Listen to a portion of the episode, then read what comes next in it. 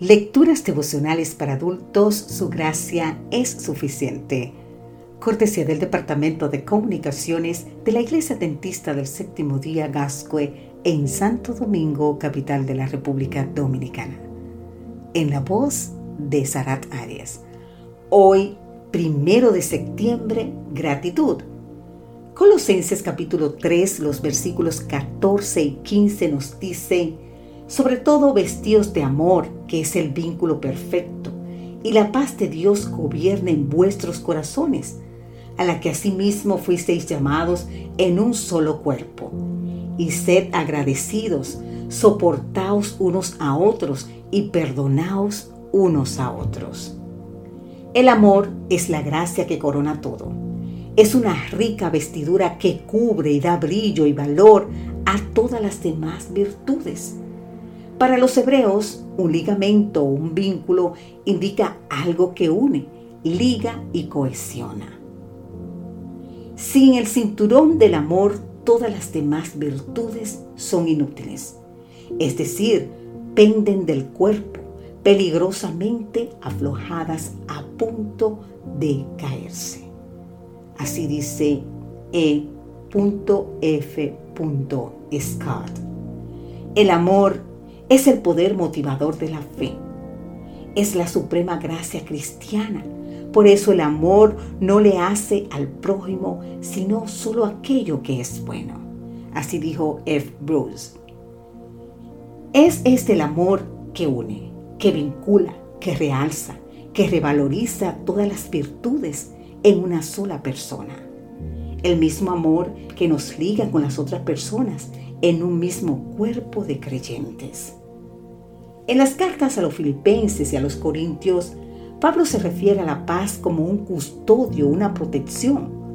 Cuando el amor y la amargura contienden por la supremacía, la paz es el árbitro para definir la lucha y resolver la contienda. Tanto en los conflictos interiores como en los exteriores, o en el individuo consigo mismo o en su relación con los demás. Estar en paz con uno mismo es el fruto de la relación de comunión con Dios, de vivir en Dios y con Dios.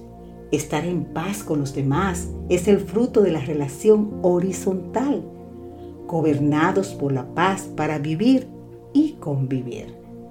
Como cristianos vivimos en paz y agradecidos. Filón, escribiendo de los primeros cristianos, dice, que a menudo pasaban toda la noche cantando himnos y salmos de gratitud. Plinio, enviando un informe de los primeros cristianos al emperador Trajano, le escribió lo siguiente. Se reúnen al alba para cantar himnos a Cristo como Dios. Qué bueno que nos conocen e identifiquen como personas agradecidas.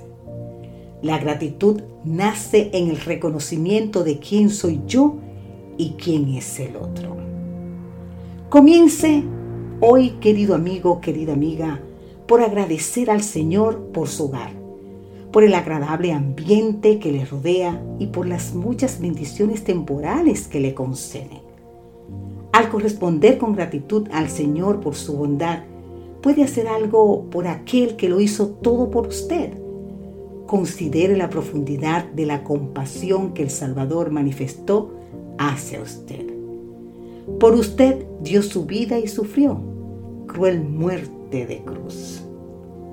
Que Dios hoy te bendiga en gran manera y permítele obrar en tu vida para amar a los demás, no importa la circunstancia.